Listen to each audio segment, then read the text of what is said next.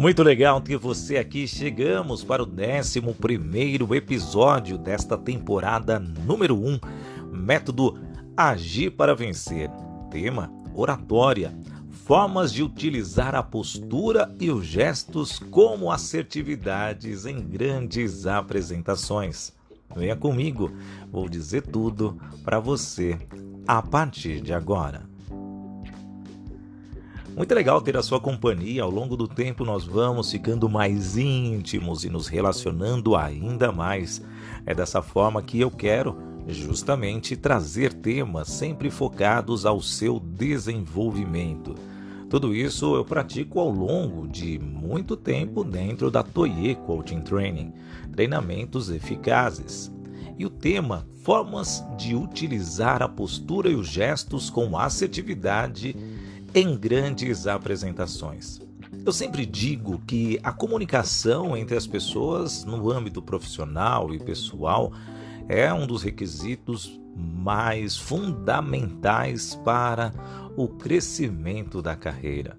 É algo que nós temos que trazer porque esta habilidade ultrapassa todos os setores da sociedade.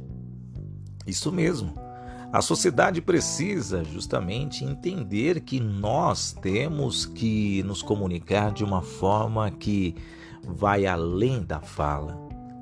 E às vezes o nosso interlocutor não compreende o que queremos passar nas apresentações porque gesticulamos demais.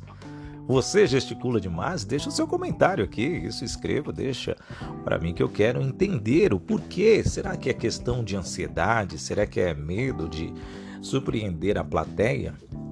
Diante de muitos anos apresentando palestrantes, mediando painéis e debates em eventos, eu percebi que as pessoas gesticulam demais. Quem não tem aquele tio que se mexe à torta à direita e às vezes mexe o braço e fala uma outra coisa que não condiz com a realidade? E isso atrapalha, sim, na sua apresentação. O resultado da sua apresentação será totalmente diferente a não ser que você tenha definido um roteiro de forma totalmente estruturada para você gesticular, mexer seus braços, pular, saltar do palco, girar cambalhotas e assim ser diferente, ser aquele palestrante diferente. Mas o palestrante, muitas vezes, que está levando um conteúdo, ele sabe que quanto mais discreto ele for, ou condizente ao que ele está passando, atingirá a maior quantidade de pessoas, principalmente deixando o seu público pertinho dele. Isto é ser um palestrante. Então, pessoas que se comunicam de forma muito expressiva através de gestos, cometendo exagero ao gesticular, devem tomar muito cuidado. É uma dica que eu dou para você mas você deve se atentar quando definir o seu roteiro de apresentação. O gesticular tem que ser pontual e natural, pois diante do movimento podemos expressar o sentido de algo, causando interpretações contraditórias ou assertivas. Tudo dependerá de como foi usado pelo apresentador, pelo palestrante Dá agonia quando você vê a pessoa mexendo muito os braços, mas também pode gerar uma reflexão diferente.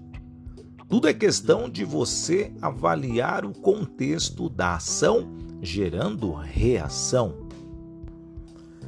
Uma vez eu estava em uma universidade aqui na cidade de São Paulo, uma universidade tradicional, e um dos oradores, o patrono da turma, ele justamente tinha uma oratória muito perfeita, eloquente e mais gesticulava demais. E dois dias seguidos eu pude apreciar o discurso daquele senhor. E ele gesticulava, ele era alto, quase dois metros de altura, levantava os braços, olhava para a plateia, olhava para os formandos, olhava para a mesa diretora e, ao mesmo tempo, em muitas ocasiões, batia fortemente com suas mãos no púlpito, gerando ali um susto entre as pessoas. Foi cativante? Talvez tenha sido, mas ao mesmo tempo gerou muito desconforto para quem tem princípios, valores enraizados dentro da universidade. A universidade é uma universidade religiosa, então o contexto daquele discurso não estava de acordo com a plateia que ali estava. E a sua forma de agir, defender seus temas, sendo enfático, batendo na mesa, pôde sim gerar um momento de desagrado perante a quem o estava ouvindo. Mas isso é natural foi da forma que ele definiu o seu texto e um texto que durou uma hora e vinte minutos. Por isso que eu digo, o conteúdo é o que todo palestrante precisa oferecer para a sua plateia. Quando o público sai da casa para ir assistir alguém, ou ver o discurso, ou ver o conteúdo de técnicas, metodologias, como eu faço sempre o método Agir para Vencer, esse mesmo público espera muito mais. Esse mesmo público espera com que, além das suas ações, a informação, a mensagem passadas acrescentem na vida de quem está ouvindo. Esse é o propósito do palestrante. Então, diante disso, todos os movimentos, quando se iniciar uma apresentação, tem que ser calculado de uma forma para não gerar conflitos na mensagem falada.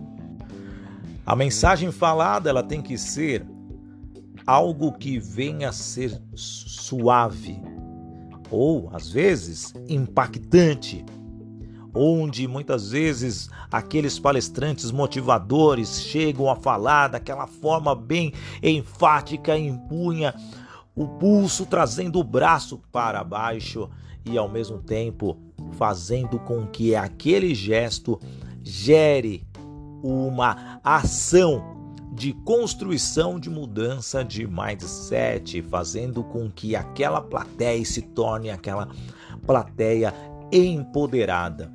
E também tem aquele que é mais tranquilo ou trabalha a mensagem através de uma imersão sem precisar usar o corpo, a fala, o olhar, a audição. Mas tudo isso, dito agora, faz parte de um contexto, de um resultado para multiplicar o objetivo maior, o conhecimento. Nos treinamentos que eu ministro, reforço em todos os setores da comunicação que o apresentador, o negociador, o orador, o palestrante, o professor, quem seja, qualquer pessoa que queira se relacionar precisa se atentar nesses pontos que eu acabei de dizer. Porque do olhar, da fala, somando a postura, devem ser natural e também original. Pois temos que dizer para as pessoas o que temos dentro de nós porque o que tem dentro de nós é a naturalidade de uma mensagem efetiva, fazendo com que a pessoa do outro lado entenda, receba aquilo e faça fortalecer tudo que foi passado ao longo daquele período dentro do auditório ou dentro de uma sala de reunião ou talvez em uma entrevista de emprego. Então, seja você Estruture o seu pensamento, estruture o seu roteiro para que você tenha uma apresentação muito mais eficaz. Na verdade, você vai ter a comunicação assertiva. Se você gostou desse podcast, tem muitos outros aqui. Me siga. Já deram play para outros áudios, outros temas que eu já desenvolvi com você.